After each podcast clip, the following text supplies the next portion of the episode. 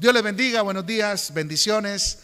Pastor Germán Torres les saluda desde la iglesia Efesios 4:23, Pavas, San José de Costa Rica, costado norte de la Plaza de Deporte. Aquí estamos en la iglesia Efesios 4:23.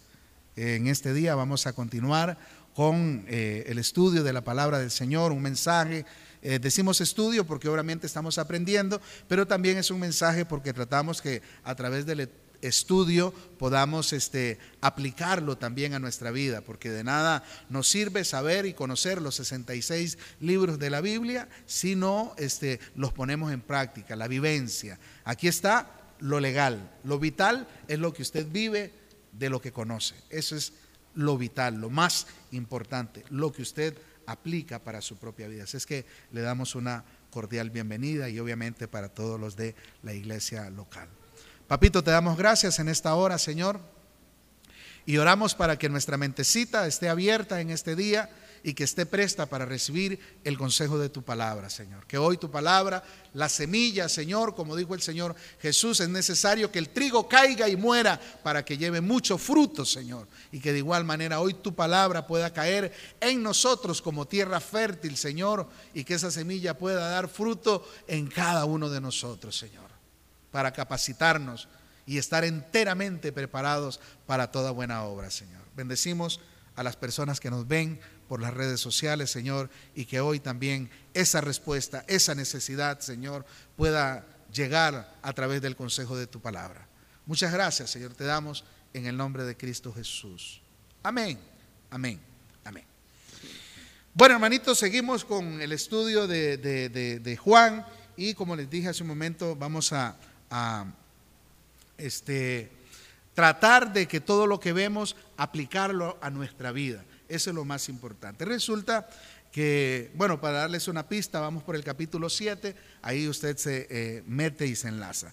Después de estas cosas, dice la palabra del Señor, andaba Jesús en Galilea, pues no quería andar en Judea porque los judíos procuraban matarle. ¿Por qué querían matarle? Bueno, por lo que hemos venido viendo, el Señor tenía autoridad, el Señor sanaba a mucha gente y obviamente esto iba en contra de los principios y de la doctrina que practicaban en este caso principalmente los eh, fariseos. Entonces, lo que querían ellos era matarlo, pero exterminarlo, desaparecerlo.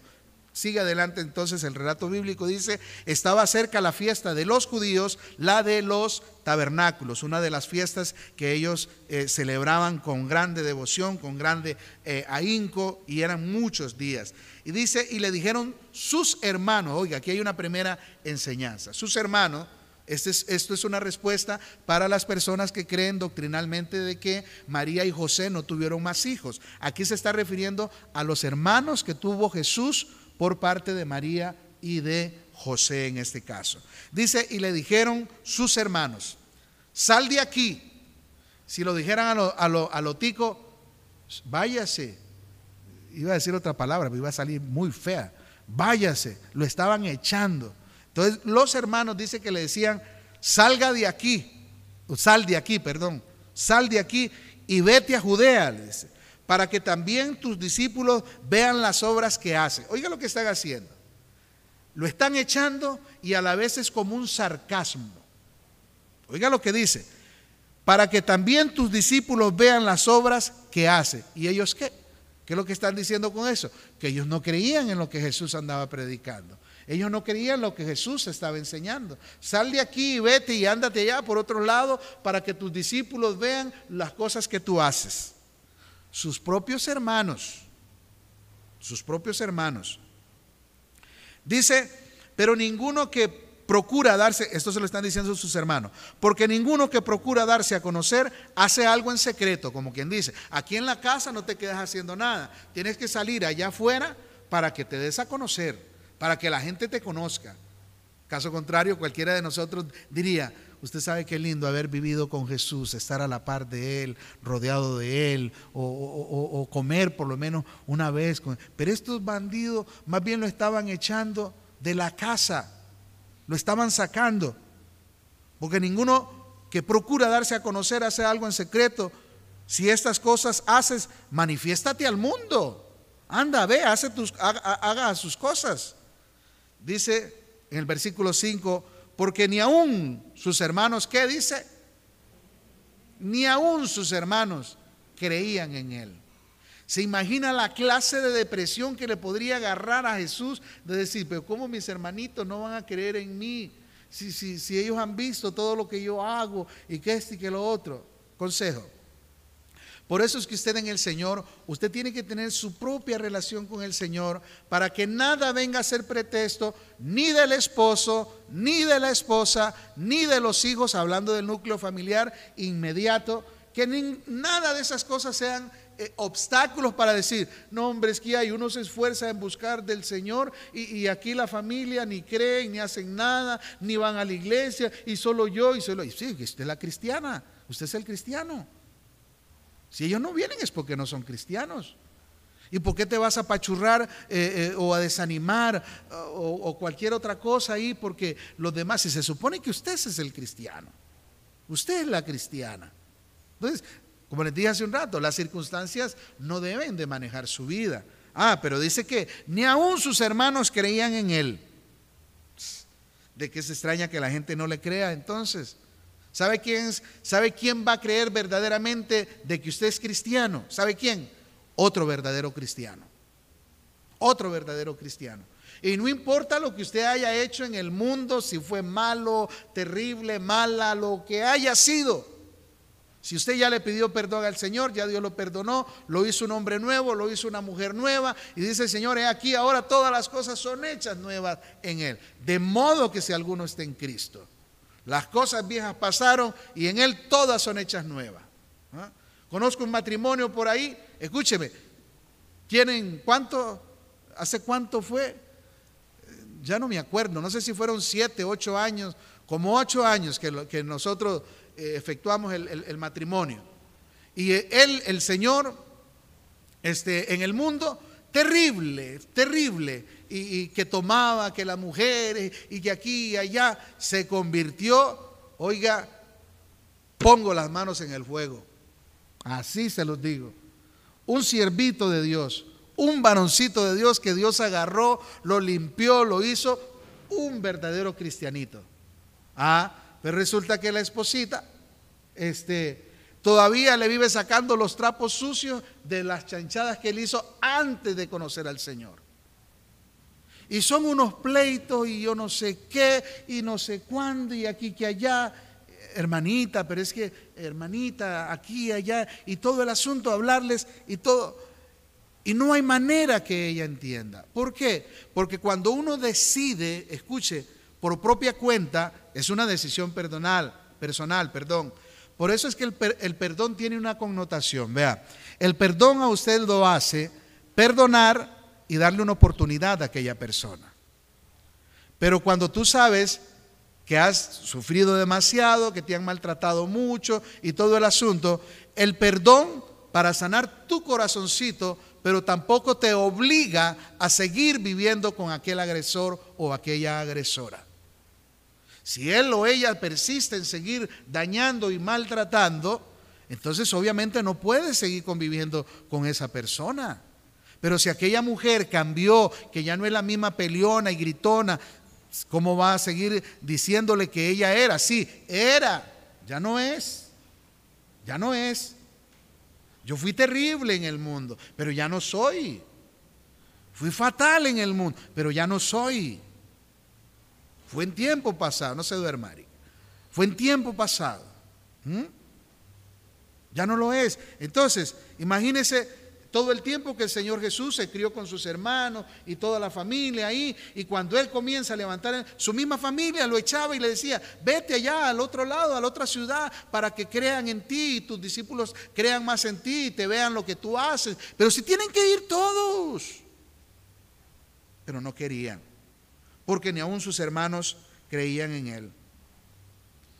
Y el Señor habla y dice, entonces Jesús le dijo, mi tiempo aún no ha llegado más vuestro tiempo siempre está presto, o sea, siempre van a tener la oportunidad. No puede el mundo aborreceros a vosotros, hablando del mundano. ¿Por qué? Porque el mundo no aborrece a los mundanos.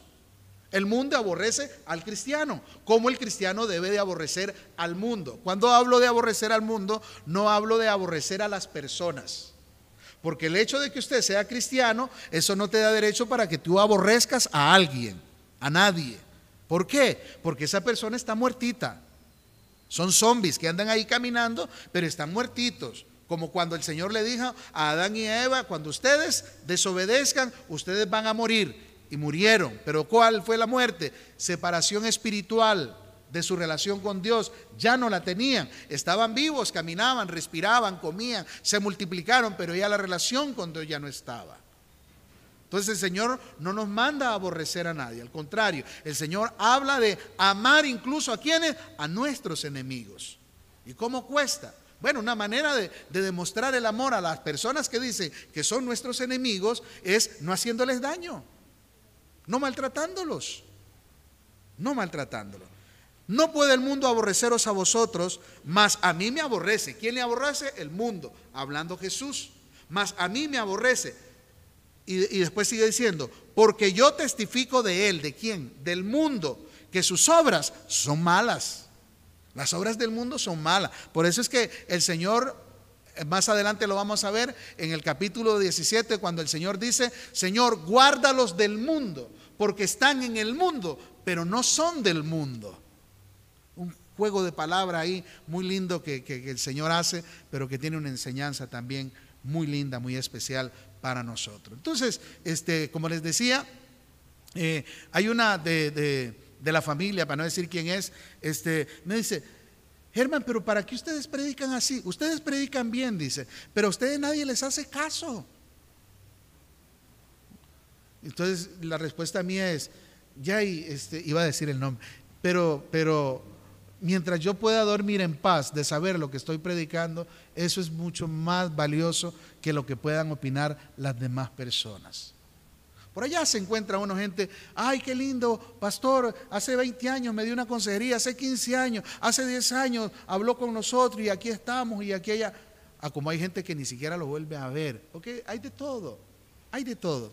Y el Señor habla, el mundo me aborrece porque yo doy testimonio de él, de que sus obras son malas. Si el Señor dice que las obras del mundo son malas, los cristianos debemos de entender que fuera del Señor, o sea, en el mundo, lo que nosotros vamos a hacer es malo. ¿Lo tienen clarito? ¿Verdad que está fácil de, entenderlo? Ok, cualquiera pues que se hace amigo del mundo, Santiago 4, eh, cualquiera que se hace amigo del mundo, se constituye en enemigo de Dios. Usted sabe lo que es decir, ah, es que eh, Dios y yo somos enemigos.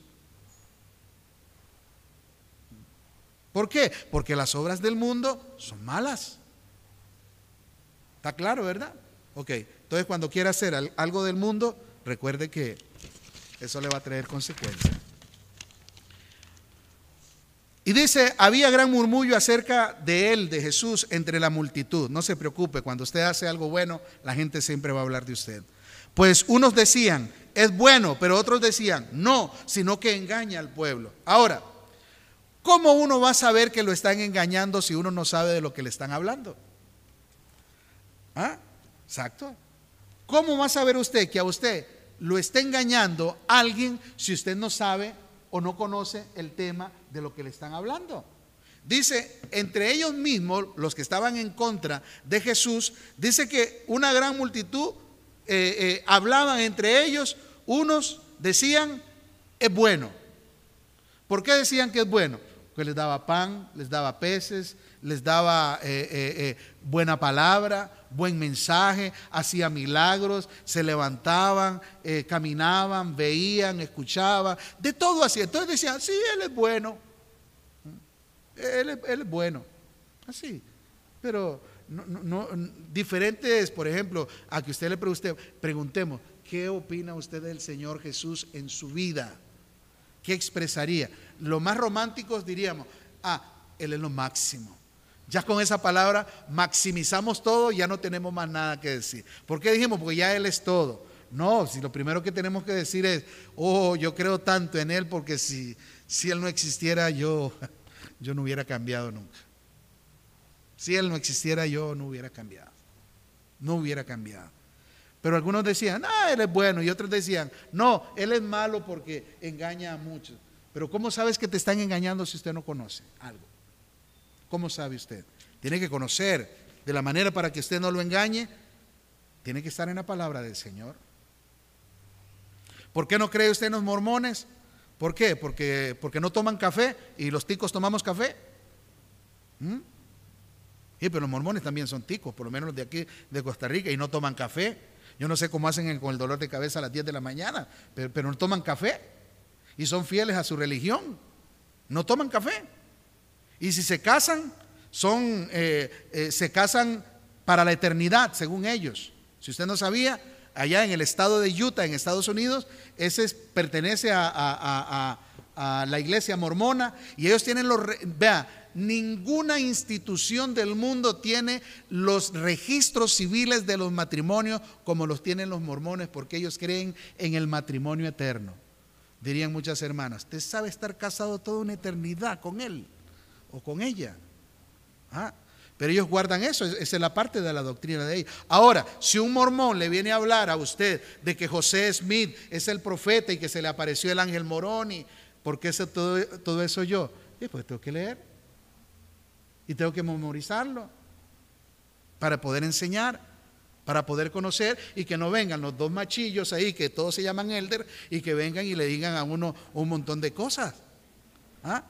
¿Y por qué todo blanco? Ah, bueno, usted no sabía. ¿Por qué todos son blancos? Porque hasta hace poco fue que permitieron que la gente de color, los negros, pudieran ser parte de los mormones. ¿Por qué? Porque ellos decían en principio que el pecado o la seña que el Señor puso, no pecado, eh, la seña que el Señor puso en Caín por haber matado a su hermano Abel fue haberlo hecho negro.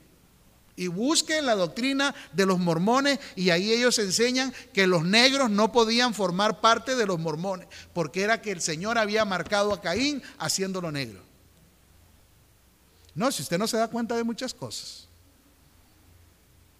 Ahora, ¿cómo sabe usted que no lo están engañando? Bueno, y si no conoce la palabra, usted va a creer también que los negros no pueden ser mormones. Bueno, aunque ahora ya los hacen. Ah, la poligamia, práctica de ellos ¿Qué es la poligamia? Tener varias mujeres. Entonces, y guardan un registro de los matrimonios eternos. ¿Cómo hacemos? Pero ¿cómo va a saber usted si lo están engañando si usted no sabe? ¿Mm? ¿Cómo va a saber? Entonces, esta gente decía, ah, sí, él es bueno. Y otros decían, no, porque engaña a la gente. ¿Cómo saben? Si usted no sabe. ¿Cómo van a poder venir? Que un testigo de Jehová venga y le diga a usted, como los de 1914, que vendieron todas sus propiedades y se subieron a los techos porque ya venía eh, eh, El Salvador a llevárselos. Y no vino, no vino en 1914.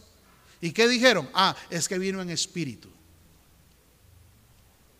Ahora, ¿cómo sabe usted que no lo están engañando? Bueno, si usted se mete a la palabra del Señor, usted sabrá qué dice el Señor acerca de todas esas cosas. Pero usted tiene que meterse. Usted que nos está viendo. Máximo usted si, si usted enseña o predica o tiene algún grupo, usted tiene que conocer la palabra del Señor para que usted instruya, enseñe bien, porque recuerde, usted si es pastor también, un día nos vamos a presentar, esto no es con ustedes, con ellos, eh, eh, eh, un día nos vamos a presentar delante del Señor y el Señor nos va a pedir cuenta personalmente a cada uno de nosotros de lo que hicimos con las ovejas del Señor, porque son de Él, no suyas. No suyas, son del Señor. Bueno, dice, pero ninguno, ninguno, de todos los que murmuraban, uno, uno dicen que es bueno y, los otros dicen no porque engaña a la gente. Oiga lo que dice, pero ninguno hablaba abiertamente. ¿Sabe qué hacía? Cuchuchar nada más ahí, hablar entre ellos mismos hablar una cosa y otra, pero dice, pero ninguno hablaba abiertamente de él. ¿Por qué decía? ¿Qué dice? ¿Por qué no hablaban abiertamente? Por miedo, cobardes, aterro de gallinas. Se estaban comiendo a Jesús, pero nadie decía nada. Se lo estaban comiendo y nadie decía nada abiertamente, solo murmuraban, hablaban y decían. Dice, pero ninguno hablaba abiertamente de él por miedo a los judíos. Tenga carácter, hable. Lo que usted eh, eh, sabe y conoce del Señor, háblelo con carácter y con derecho. Háblelo. Dice, y se maravillaban los judíos diciendo, ¿cómo sabe este letras sin haber estudiado? ¿Cómo sabe este de letras sin haber estudiado? Él es Dios, Él es el Señor, Él lo sabe todo. si sabía las cosas de, por ejemplo, ¿se acuerdan del caso de, aquel que estaba antes de, debajo de la higuera, antes de que Jesús lo llamara? ¿Se acuerdan de él? ¿Cómo es que se llamaba? Gracias, eh, eh, este, Yamilet. Natanael, he aquí a un verdadero judío. Elías. Natanael, estamos con Juan, este, Marinita. Natanael, yo siempre les voy a, no les voy a poner trampa, se los aseguro. Siempre les voy a tocar es, y usted que se ríe, espere que le toque a usted para ver si se sigue riendo. Este, lo que les voy a preguntar siempre va a ir en base a lo que ya eh, hemos visto. No, no les estoy metiendo otra, otra materia, es la misma. Ok, este, ¿Y cómo sabe este de letras sin haber este, estudiado? Bueno, porque los fariseos se jactaban de que eran doctos, intérpretes, eran maestros de la ley. Y Jesús, seguro, sin haber ido a sus seminarios y todo el asunto, y sus capacitaciones, él sabía todo. Él sabe todo. Si sabe todo lo de nosotros, ¿cómo no iba a saber en este caso la escritura si la escritura es el mismo? Es el mismo. En cambio nosotros tenemos que estudiar para poder escudriñar, para poder conocerlo a Él. Oiga, vea, no es garantía de conocer a Jesús aunque usted tenga 20 años de venir a la iglesia. Hay un hermanito de Guapiles que me dice, vea, estuve 20 años yendo a una iglesia, me dice, y en el poquito tiempo que estoy ahí aprendiendo con ustedes, dice, he aprendido más de todos los 20 años que estuve en ese otro lugar.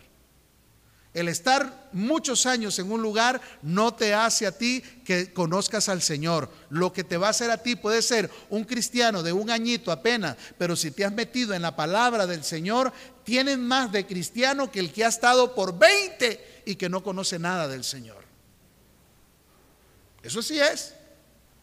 Por eso no se asuste usted cuando hay hermanitos que se levantan más rápido a servir y el Señor los comienza a usar y esto, pero no es porque le cayeron bien. Bueno, en algunos lugares conozco muchos lugares que porque dan más plata o porque llega en buen carro, entonces eso les garantiza este, eh, eh, una argolla en medio de, liderazgo. Pero no, así no es.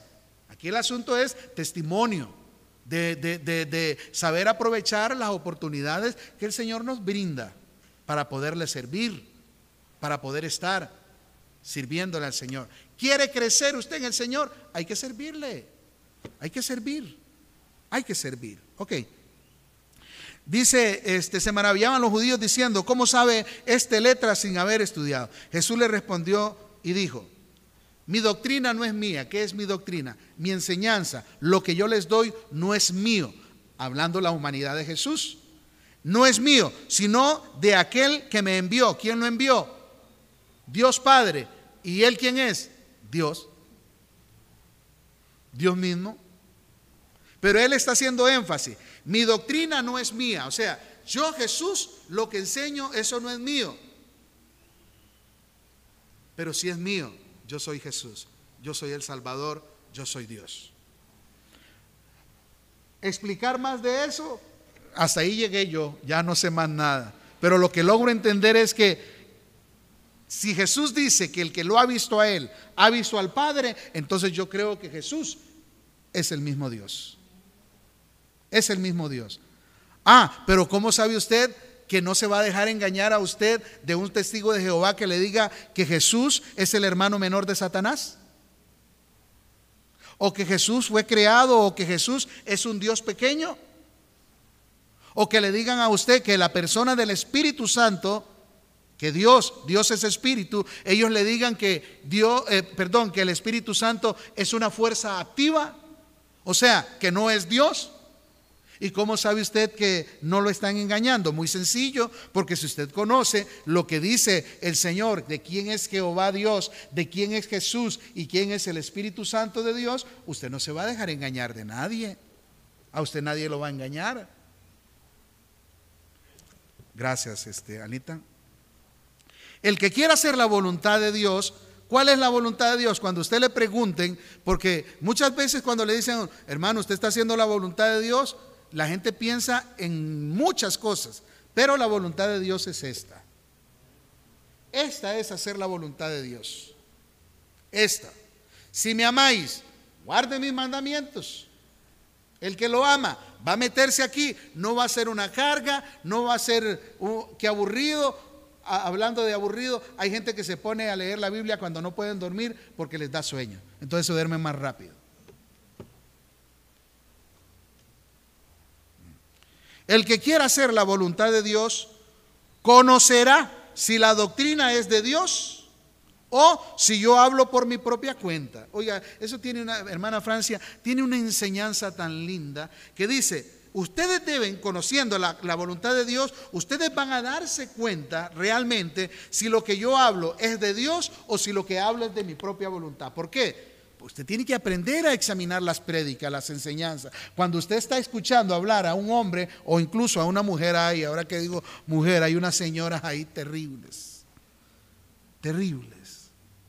Pero bueno, este que comienzan a hablar y de lo que uno las escucha hablar, sabe que lo que están hablando es lo que ellas o ellos quieren hablarle a la gente. ¿Y saben por qué lo hacen? Porque es que no hay ninguno de los que se siente a escuchar que le diga, hey, pero eso no está en la Biblia. ¿Por qué nos enseña eso? Porque entre la, gente, entre el tumulto, dice, uy, bien, a mí no me gusta esa palabra y es igual que, al igual que los judíos. Todos murmuran, pero como gallina. Nadie se levanta y dice, hey, señor, señora, eso no está en la palabra del Señor. Levántese. ¿Cuál es el problema? Que se lo demuestre. Bíblicamente que se lo demuestre. Pero para eso hay que tener carácter. Carácter no es pegar cuatro gritos ni darse de golpes. Carácter es estar seguro, confiado, saber de lo que uno conoce y sabe que es la palabra del Señor. Que es lo que Dios dice acerca de algún tema. Conocerlo, vivirlo. Seguimos. El que habla por su propia cuenta, su propia gloria busca su propia gloria, o sea, que lo alaben a Él.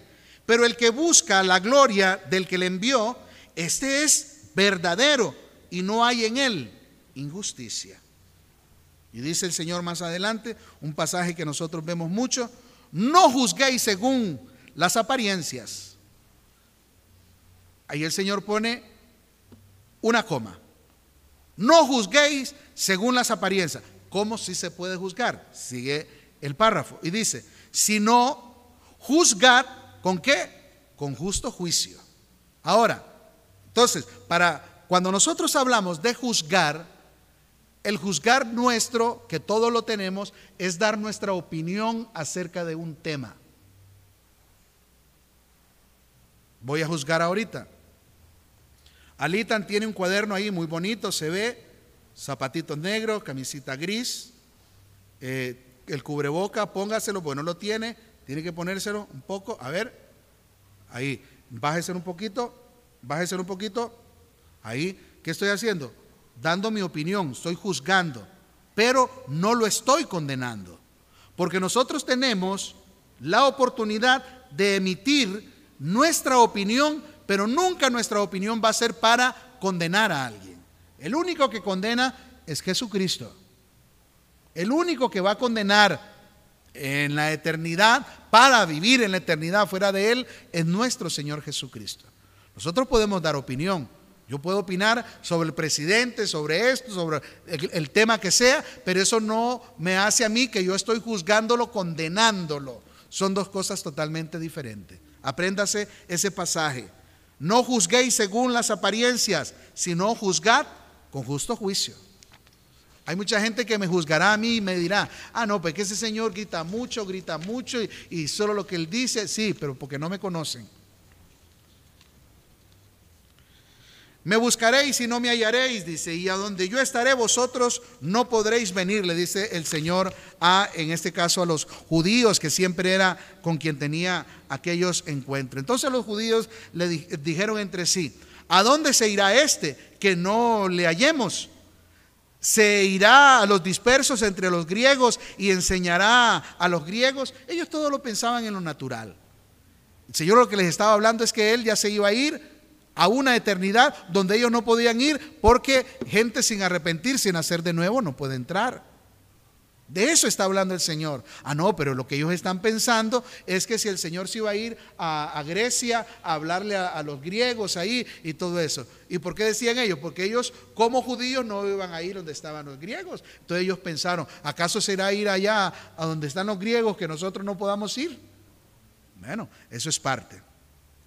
En el último y gran día de la fiesta, Jesús se puso en pie y alzó la voz diciendo, si alguno tiene sed, venga a mí y beba. Eso nos lleva al relato de Juan capítulo 4, que lo vimos días atrás, acerca del el encuentro que el Señor tuvo con, con, una señora de Samaria, que se conoce como la mujer que samaritana, exactamente, ve, ya están aprendiendo, qué lindos, este, y que el Señor le dijo, eh, el que tome de esa agua volverá a tener sed, pero si bebiera del agua que yo le daría, nunca más volverá a tener sed. Señor, dame de esa agua entonces para que yo no vuelva a tener sed. El Señor viene y se lo repite aquí. Si alguno tiene sed, venga a mí y beba. Él es la fuente de agua viva que nos sacia a nosotros, nos quita. No hay nada más delicioso cuando uno está con sed y tomarse un buen vaso de agua, mejor que un vaso de fresco, mejor, mejor. Yo sé que hay frescos deliciosos, buenísimos, pero cuando uno está con una verdadera sed, aquella agua te sacia de una manera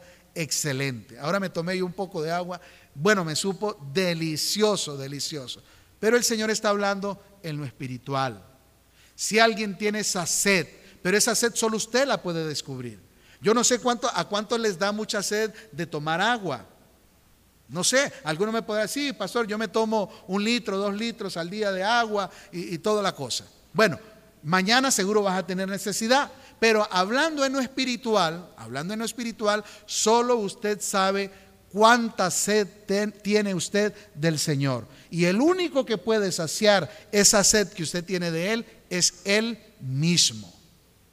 Solamente Él, solamente Él puede saciarte. ¿Y cómo lo hace Él? Cuando usted y yo nos arrepentimos y nacemos de nuevo, entonces el Espíritu Santo de Dios viene a nuestra vida, el cual viene a llenar cualesquiera que sean nuestras necesidades que nosotros tengamos y sacia nuestra sed espiritual.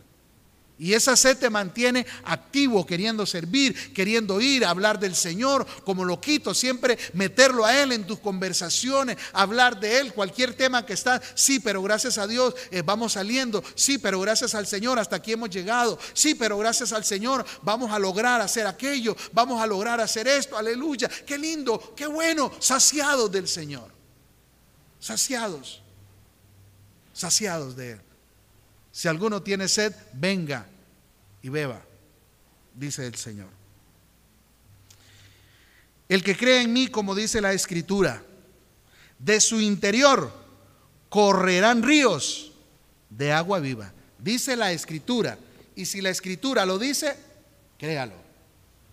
Si la Escritura no lo dice, no lo crea. Pero ¿cómo se va a dar cuenta usted que la escritura lo dice? Bueno, ahorita porque yo se lo estoy diciendo, que está en Juan capítulo este, 7, versículo 38. Pero si yo no se los digo, usted tiene que conocerlo. El conocimiento engendra responsabilidad y en la medida que usted va conociéndolo a Él, usted va a tener respuesta siempre para cualesquiera que sean las circunstancias que usted tenga que vivir. El que cree en mí, como dice la Escritura, de su interior correrán ríos. Qué lindo. Imagínese usted que, en lo espiritual fluya y usted hable y hable y, no puede parar porque estás hablando del Señor. Y máximo cuando sabes que, que, eres un hombre, una mujer de testimonio y que lo que estás hablando le está sirviendo al hermanito, a la hermanita, allá, por allá, en internet, allá en España, en Argentina, en Estados Unidos. Y sabes que estás hablando y hablando y sigue fluyendo ese río y sigue fluyendo y fluyendo. fuente inagotable. Calipsito fuente inagotable. fuente inagotable. Hay tanto que dar, hermanos. Esto dijo del Espíritu que había de recibir los que creyesen en Él. El Espíritu Santo es el que va a hacerte fluir. Esto, esto dijo del Espíritu que habían de recibir los que creyesen en Él, pues aún, pues aún no había venido el Espíritu Santo. Acuérdense que el cumplimiento de la venida del Espíritu Santo se va a dar un tiempo después, allá eh, en lo que conocemos en, Hechos capítulo 2, este, eh, eh, cuando estaban en el, en, el, en el aposento alto, que dice que vino y sopló como un viento recio y vinieron y, la presencia del Señor a través de su Santo Espíritu, donde se está cumpliendo parte de lo que el Señor mismo dijo, os conviene que yo me vaya, pues si no me voy no va a venir el Espíritu eh, y Él va a venir a ser nuestro consolador. Oiga, todas esas cosas, dice uno, pero conociendo todo eso, ¿cómo me voy a desanimar? ¿Cómo voy a anhelar yo volverme al mundo, andar comiendo eh, migajas y, comiendo eh, basura y viviendo eh, indigentemente y viviendo, ah, conociendo todo eso? No, hombre, es para que nosotros vengamos y de que entramos a este lugar nos tiremos ahí al piso y, y la palabra más frecuente que salga de nosotros es decir gracias. Gracias. Yo no sé si a usted le pasa, pero casi siempre que voy y me acuesto y vuelvo a ver al techo, digo, gracias Señor, que hay una casita.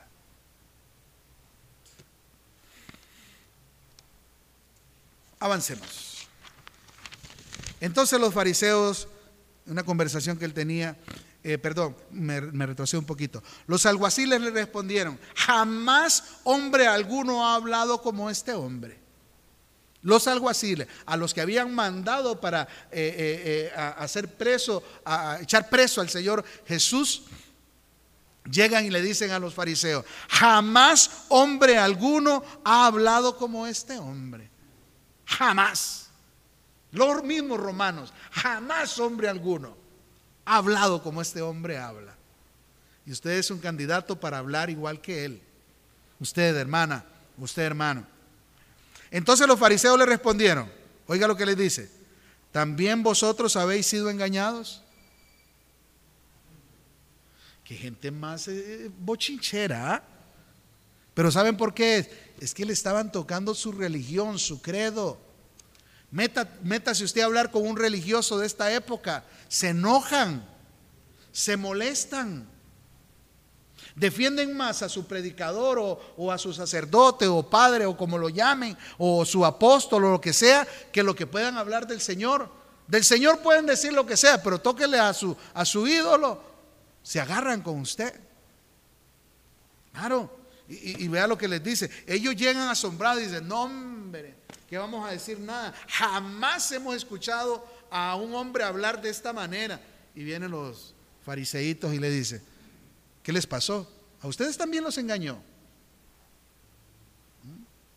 Oiga, y no aprendían porque el Señor siempre les daba una respuesta de las cosas que ellos hacían y tenían que quedarse callados y aún así no aprendían. Es que el que no quiere aprender no aprende. El que no aprenda, ¿cómo es? El que no quiere, no quiere. Entonces los fariseos le respondieron, ¿acaso eh, ¿También, vosotros, ¿También vosotros habéis sido engañados? Y oiga lo que dice, preguntándose ellos, ¿acaso ha creído en él alguno de los gobernantes o de los fariseos?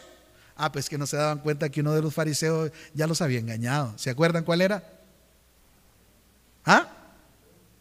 Nicodemo, que llegó de noche donde Jesús. Pero como ellos no sabían, le dice, ¿acaso ha creído en él alguno de los gobernantes o de los fariseos? Mas esta gente que no sabe la ley, oiga lo que dice, oiga lo que dice, y les doy la pista para que no vayan ahí perdidos. Versículo 49. Mas esta gente que no sabe la ley, ¿qué dice ahí? Maldita es. Oiga cómo se expresaba ellos en su religiosidad, el que no conoce la ley es maldito. Es maldito. Ahora, ¿qué están citando ellos? Sí, están citando la, la Torah, la ley. ¿Por qué? Porque allá en Deuteronomio, capítulo 28, en el versículo 15, se los voy a leer. Deuteronomio 28. Deuteronomio está en el Antiguo Testamento para que no vaya después de Apocalipsis. Hasta eso, préndase los libros. 28.15, que dice,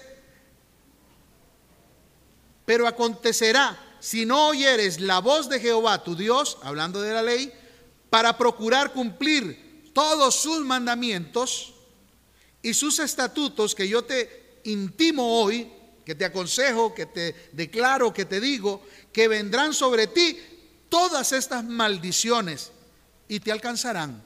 Si no conoces esto, van a ser malditos. Si desobedecen a esto que les estoy diciendo, van a ser malditos. Por eso es que ellos dicen, mas esta gente que no sabe o no conoce la ley, maldita es. Pregunta, hermano. Por favor, entiéndame, eh, con mucho amor se los digo.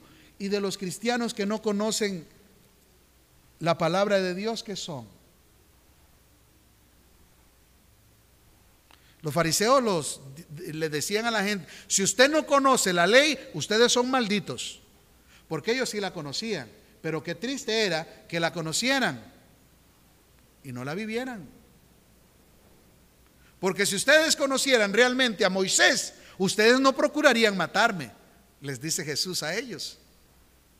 ¿Y qué les está diciendo si conocieran a Moisés? Si conocieran la ley, si conocieran la palabra, no buscarían cómo matarme.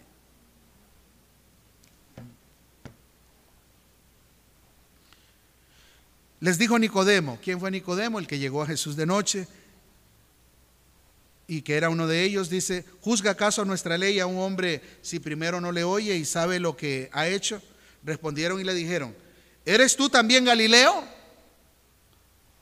Escudriña y ve que de Galilea nunca se ha levantado profeta, porque es que ellos tenían una realeza de sangre azul que de Galilea ellos no aceptaban absolutamente nada. Nada menos de Nazaret o de Belén, que haya nacido, lo que sea, no aceptaban absolutamente nada, porque ellos eran los de corbata, los de saco, bueno, ellos usaban sus túnicas y dice que les gustaba que los flecos se movieran y que todo el mundo los admirara y les echara elogios y esto y aquí. Por cierto, cuando usted sirva, no se haga pavo real, siga siendo humildito. Manténgase tranquilo. No ve que si usted no sirve, otro más lo va a hacer. Si yo no sirvo aquí en la iglesia, otro más lo va a hacer. Yo no soy indispensable. Usted no es indispensable. Para nadie es indispensable. Usted no es indispensable para su esposa. Usted no está. O se queda sola o se casa con otro. Si es que no se muere. No es indispensable. Para los hijos, igual. Si usted se muere, ellos van a seguir viviendo. Obviamente que como padre dice, bueno, ya es que no va a ser lo mismo, pero van a vivir. Pero no es indispensable. Yo no soy indispensable. ¿Mm? Acuérdese de eso. Ay, es que si yo no estoy en la casa, las cosas no se hacen. No se hacen, pero otro las va a hacer cuando quieran hacerlas. Bueno, ese es otro tema. Yo no sé ni por qué me fui por ahí. Sí, no sé, Janina, no sé. Ay, ah, bueno, este, ¿dónde vamos? Eh, ah, bueno, no, ya, ya me acordé. Es que ellos tenían el concepto que, de, aquí, de, de, Galilea, nunca ha salido algo bueno. Y de eso es lo que ellos este, este, hablaban. Pero no se acordaban, esto escuchen, ¿por qué escogió el Señor al pueblo de Israel?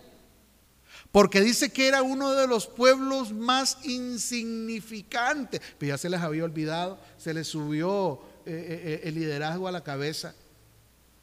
Se les subió la fama a la, a la cabeza se le subió la posición a la cabeza. Manténgase tranquilo, con los piecitos en el suelo. El Señor te usa, qué bueno. Y síguele sirviendo al Señor, porque tú no tienes ni la idea a dónde el Señor te puede llevar si tú eres un siervito fiel, una siervita fiel al Señor, en las manos de Él, para que le sirva. Siga humilde, siga sencillo. Que la gente hable bueno de usted, no raje usted. No se crea usted. Esta gente rajada con lo que hacía. Ay, pero, ay, de Galilea no ha salido nada bueno. En cambio nosotros sí. Creídos esos. Creídos. Ay, 15 minutos. Antes uno iba a las pulperías y le daban feria, ¿verdad? Uno compraba y me da feria, le da un confitico rayado ahí. Bueno, muchos están jóvenes, pero allá en el norte decían, me daban ipehue. ¿Se acuerda? ¿Quién se acuerda de eso? Ah, eso, estoy hablando con los norteamericanos. Este, nos daban ipehue. Era eh, algo que uno compraba y le daban confitico. Ahora me voy a regalar unos minutitos más. Este, nadie dijo amén, pero sí lo voy a hacer para castigarlos. Este, y entonces entramos a otro capítulo. Dice, y Jesús se fue al monte de los olivos. Y por la mañana volvió al templo. Y todo el pueblo vino a él. Y sentado él, les enseñaba. Si usted es cristiano, ¿qué tiene que enseñar? De Cristo. Cuando usted se siente con alguien a tomarse un cafecito, hable de Cristo. Sí, pastor, pero es que no todo el tiempo, sí, obviamente. Estamos hablando cuando usted tiene la oportunidad de tener un tiempo y de poder hablar con alguien. Máximo, si usted sabe que está llevando palo y que no es cristiano, aproveche el cafecito para hablar con esa persona y hablarle acerca de Jesucristo. Ahora, obviamente que para hablar de Jesucristo, eh, usted también tiene que tener testimonio. No, va a poder, no se va a poner usted a hablarle a, alguien del matrimonio que está viviendo y el suyo es un desastre. ¿Entiende? O sea, todo tiene que tener un balance.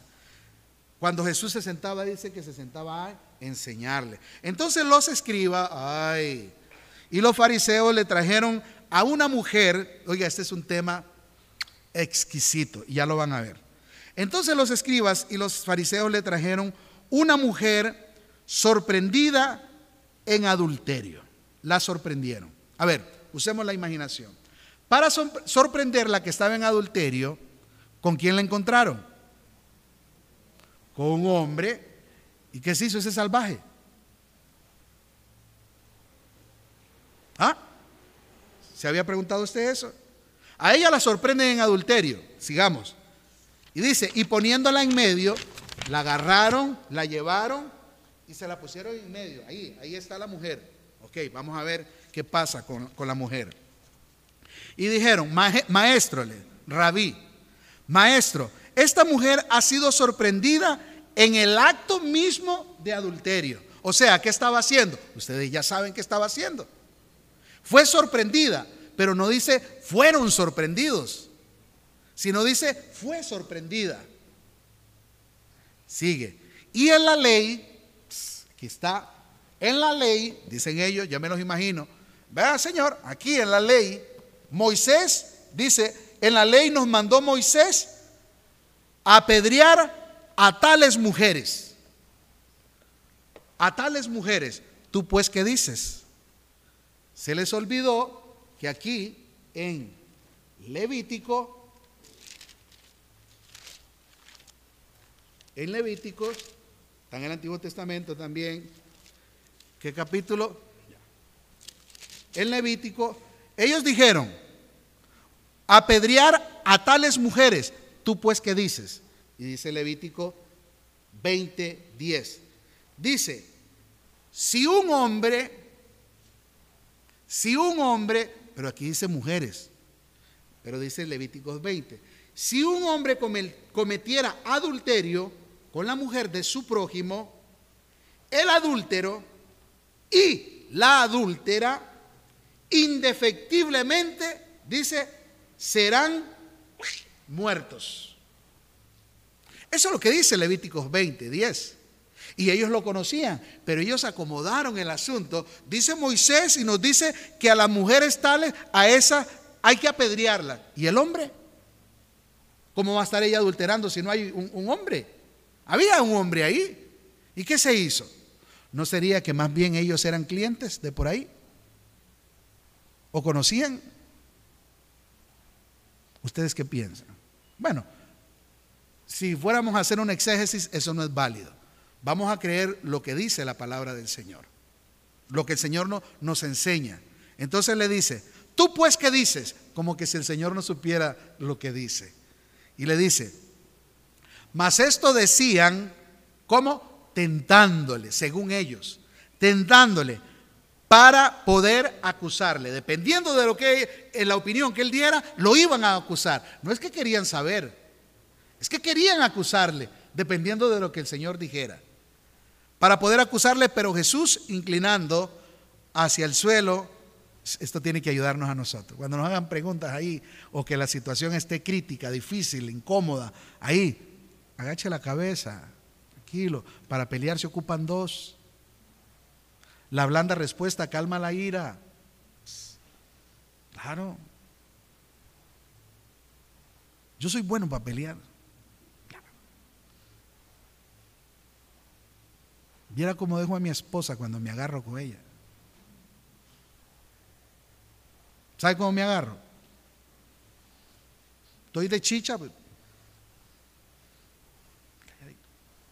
¿Por qué? Porque yo de antemano sé que yo puedo decir palabras que pueden herir, que pueden maltratar, que pueden dañar. Pienso, escuche, hay que ser pensante más que reaccionario. El reaccionario vomita todo y dice todo. ¡Ah! ¡Ah! reaccionario. Corta oreja de una vez, reaccionario. Aprendamos a ser pensantes. Si yo digo esto, ¿qué va a pasar? Si voy a esto, ¿qué va a pasar? Si estoy viendo esto, ¿qué va a pasar? Si escucho esto, ¿qué va a pasar? Pensante. Dice que Jesús, cuando le estaban diciendo, él siguió allí, dice que él escribía hay gente que se atreve a decir que, hizo un pescadito, que estaba escribiendo no sé qué, que, bueno, gente que opina. Aquí la Biblia solo dice que Jesús, dice, escribía en la tierra con el dedo. ¿Qué escribía? No sé. Ni, ni vacilando voy a decir nada. Dice que él escribía. Y como sin, perdón, y como insistieran en preguntarle, se enderezó y les dijo, el que de vosotros esté sin pecado, sea el primero en arrojar la piedra contra ella. ¿Sería posible que el que estaba en adulterio también tenía una piedra en la mano para lanzársela? Yo siempre me quedo con eso de que, ¿dónde estaba el hombre que fue sorprendido con ella? ¿Será que salió espantado o le pasaron un, WhatsApp para que le dijeran, ahí va la gente, te van a agarrar, sal corriendo? Los dos tenían que morir, según la ley. Pero ellos estaban fregados también, porque ellos, como judíos, la autoridad de matar a alguien solo la tenían los romanos, ellos ya no podían matar a nadie. Todos esos detallitos. ¿Mm? Fueron sorprendidos los dos, pero entonces viene Jesús y todos con piedra en mano ahí. Eh, ustedes que tienen las piedritas ahí, este, el que esté limpio, que sea el primero en tirarla. Vean, hermanitos, llegará uno en el, en el punto de que uno este, podría llegar a tener derecho a lanzar una piedra porque sabe que no está viviendo en pecado. Pero el hecho de que usted sepa que no está viviendo en pecado, a usted lo hace más cristiano el hecho de saber que aquella persona que está haciendo, cometiendo aquel pecado, lo hace porque no lo tiene el Señor. Y porque usted sabe que usted sí tiene al Señor, entonces usted pone y se hace partícipe de la decisión que el Señor tomó. ¿Cuál fue la decisión que el Señor tomó? Le dijo así. Enderezándose Jesús, no viendo a nadie, sino a la mujer, le dijo, mujer, ¿dónde están los que te acusaban? Ninguno te condenó. Ella dijo, ninguno, Señor. Entonces Jesús le dijo, ni yo te condeno. Nosotros podemos emitir nuestra opinión, sí, está en adulterio, está en pecado, pero no podemos condenar. Dios no nos ha mandado a nosotros a condenar. Jesús no vino, dice, a condenar al mundo, sino a salvar al mundo. ¿Por qué? Porque la posición del Jesús que nosotros predicamos es ahora la condición del Mesías, el Salvador del mundo. Pero un día ese mismo juez justo, ese Salvador, un día se va a convertir en el juez que entonces sí va a emitir juicio, unos para vida eterna y otros para condenación eterna. Pero hoy todavía está abierta la posibilidad de que este Jesús, de que este Jesús hoy te dice, ni yo te condeno. Ni yo te condeno. Él tenía para poder condenar, pero en ese momento le dice, ni yo te condeno, y le da un consejo. No te condeno, pero te voy a poner una condición. Todo en el Señor está condicionado. ¿Cuál fue la condición que le puso? Vete, no peques más. Vete y no peques más. Yo te podría condenar, no te condeno, pero te pongo esta condición. Vete, no peques más.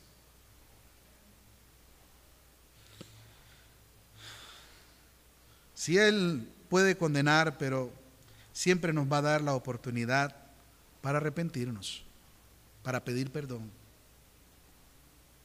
Aunque hayamos sido sorprendidos en el mismo acto de pecado. Y si Él, siendo Dios y pudiéndonos condenar, aunque nos condicione, nos da una nueva oportunidad. He aquí hoy el día aceptable. He aquí hoy la oportunidad que el Señor nos brinda para que aunque el pecado que se haya cometido sea el más terrible, porque en el Señor no hay pecado grande o pequeño, mediano o chiquito. Se los he venido diciendo, el peor pecado que el hombre comete es vivir sin Dios, rechazar al Señor. Pero en la condición de las obras de la carne, que la inmensa mayoría de la, gente, hombres y mujeres que están sin Dios, porque eh, al no tener una relación con Dios, las obras son visibles y da a luz como adulterio, droga, fornicación y póngale usted el nombre que quiera. Hombres con hombres, mujeres con mujeres, todo lo que la palabra del Señor enseña. Pero aún si ese pecador o esa pecadora tiene la oportunidad de encontrarse con el Señor Jesucristo, Jesucristo no lo va a condenar. Jesucristo lo va a perdonar, pero lo va a condicionar. Vete, no peques más. Hoy te salvé de que te apedrearan y te mataran. Y yo podría condenarte, pero no lo voy a hacer. Hoy vas a, tener la oportunidad de tu vida para que tú le puedas entregar, me puedas entregar tu vida, diría el Señor, con la condición de que no vas a volver a pecar. Y si el Señor escuche, escuche bien esto. Ay, es que eh, todos somos pecadores. Oigo esa frase decir de los mismos pastores, los mismos predicadores, de que todos somos pecadores. Y para cerrar con broche de oro, Dios ama al pecador. Pues si los ama, ¿para qué los va a perdonar? Si los ama pecadores, ¿para qué van a cambiar? Si los ama pecadores como son, ¿para qué Jesús vino al mundo si el Señor los ama de todas maneras? No, el Señor le dice, no importa el pecador o pecadora que haya sido, pero no peques más. Escuche, y esto es lo que quería decirles. Si el Señor dice, no peques más, es porque en Él, en Él, vamos a tener la capacidad, casi se me va esa palabra, vamos a tener la capacidad para no pecar. En Él. En Él. Vamos a tener. Porque el que lo tiene a Él, dice el Señor, primera de Juan, capítulo 3, no peca. El que lo tiene a Él, no peca. Obviamente haciendo énfasis también en que el Señor habla que hay dos clases de pecado, que te separa de Él y el que contrista al Espíritu Santo de Dios, que eso usted espero que ya lo conozca y si no, allí hay muchas enseñanzas, prédicas acerca de el pecado de muerte y el pecado que no es de muerte. Del que está hablando aquí el Señor es del pecado de muerte que te separa de Él. El adulterio es uno de ellos. Pero si hoy, igual, en la condición de aquella mujer, aunque ella pudo haberse quejado, Señor, pero ¿por qué solo a mí me van a pedrear si, si aquel fulano estaba conmigo y, salió corriendo? Yo no me pude correr y, y ella no renegó, sino que reconociendo realmente que era una pecadora, se quedó ahí, se quedó ahí. para ver qué le decía el Señor Jesús. ¿Dónde están los que te condenan? No, Señor, no hay nadie. Yo tampoco lo hago. Yo tampoco lo hago. Póngase sobre sus pies, por favor.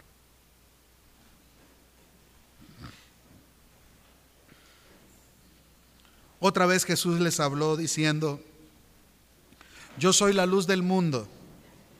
El que me sigue no andará en tinieblas, sino que tendrá la luz de la vida. Él en nosotros. Él en nosotros. ¿Sabían ustedes que la luna no tiene luz propia? ¿Sabían ustedes eso? Que la luna brilla por los efectos del el sol, por ello es que ella alumbra. Nosotros alumbramos no porque tengamos nuestra propia luz, sino porque la luz verdadera brilla a través de nosotros. Jesús. Por eso es que brillamos nosotros. Por eso es que somos lámparas encendidas en medio de, de las tinieblas. Si usted entiende eso, usted para usted nunca va a haber tinieblas, porque la luz de Cristo siempre te alumbrará. Y su palabra, lámpara es a mis pies tu palabra. Lámpara es a mis pies tu palabra. En Él no vas a chocar, no vas a tropezar, porque Él te va a alumbrar. Yo soy la luz del mundo, dice el Señor. Papito, te damos gracias en esta hora por tu palabra, Señor, fuente inagotable. Gracias, Señor. Gracias, Señor. No sé cuál será su condición. Si eres uno de los que solamente murmura, si eres uno de los que dice, sí, Jesús es bueno, o si eres alguno de los que dicen, no, Él es malo, o no sé si serás alguno de los fariseos que quiere matar a Jesús, o yo no sé si serás la mujer, incluso el hombre, que fueron sorprendidos en el acto de adulterio y que hoy eres presa de los demás, que dependes de lo que los demás quieran hacer de ti, apedrearte, matarte, destruirte. Pero la gran oportunidad que el Señor da hoy es que hoy te pueden traer delante de Jesús. Y aunque los demás pregunten para tentarlo a Él, a Jesús, Jesús va a tener una respuesta que tú jamás te imaginabas. Y lo primero que el Señor hizo fue confrontar a aquellos que querían hacer su propia justicia, como quien tiene el derecho a quitarle la vida a otro, a otra. Nadie tiene el derecho sobre tu vida, ni hombre ni mujer, ni usted que está pensando en abortar ni usted que está pensando en hacerle daño a otra persona, hombre o mujer.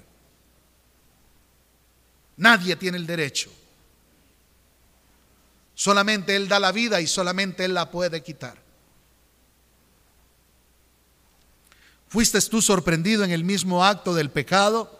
Llámese adulterio, brujería, hechicería, drogas, alcohol, relaciones hombre con hombre, mujer con mujer, donde fuiste sorprendido. Pero hoy el Señor te da la oportunidad. Y la pregunta que te hace, ¿dónde están los que te acusan? ¿Qué se hicieron? Y hoy tú tienes que abrir tu corazón, tu mente, y puedas responderle al Señor, Señor, no hay ninguno, no ha quedado ninguno. Y hoy el Señor quiere decirte, ni yo te condeno. Pero eso sí, te pongo esta condición. Vete y no lo vuelvas a hacer más. Vete, no peques más, para que no te vengan cosas peores. Si hoy has entendido este precioso mensaje de salvación que el Señor da para tu vida, Ahí donde estás, dile al Señor, Señor Jesús, perdóname. Yo fui sorprendido, Señor. Por eso hoy te pido que me perdones. Me arrepiento, Señor, como nunca antes. Me arrepiento. Yo bendigo el momento en que decidí llegar hasta este lugar. Bendigo el momento en que comencé a escuchar este mensaje por internet. Gracias, Señor. Gracias por perdonarme y hacer de mí un nuevo hombre, hacer de mí una nueva mujer, que ahora mi pasado queda sepultado, que ahora mi pasado tú lo has quitado, Señor, aunque siempre voy a tener memoria de él para nunca olvidarme de dónde usted me está sacando, Señor. De la pudredumbre donde estaba, asfixiándome hasta la cabeza de pecado. Pero ya no más, Señor hasta aquí llegué. Ya no más, hasta aquí llegué. Vine sin ti, Señor, pero ahora me voy contigo. Gracias, Señor, por hacer de mí una nueva criatura, limpiado y lavado por su sangre derramada en la cruz del Calvario, Señor. Y que hoy de mí puedes hacer una nueva criatura, que hoy me has trasladado del reino de las tinieblas, del pecado, de la oscuridad, de las tinieblas, al reino de su Hijo amado Jesucristo, al reino de la luz, donde ya no voy a andar más en tinieblas, donde ya no más voy a andar en pecado, porque ahora vive Cristo en mí, Señor. Gracias, Señor. En el nombre de Jesús. Amén. Gracias, Señor.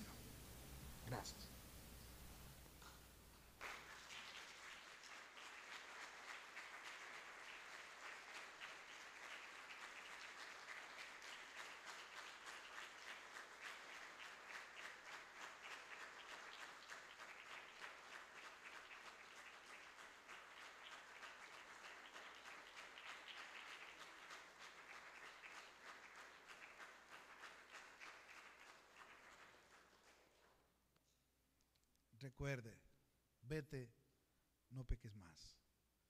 Si hoy usted le ha entregado su vida a Jesucristo, alguien de los que pueda estar aquí, hoy el Señor te ha hecho una nueva criatura, ahora, como dice el Señor, eres un hijo de Dios, candidato a llegar a ser un verdadero cristiano.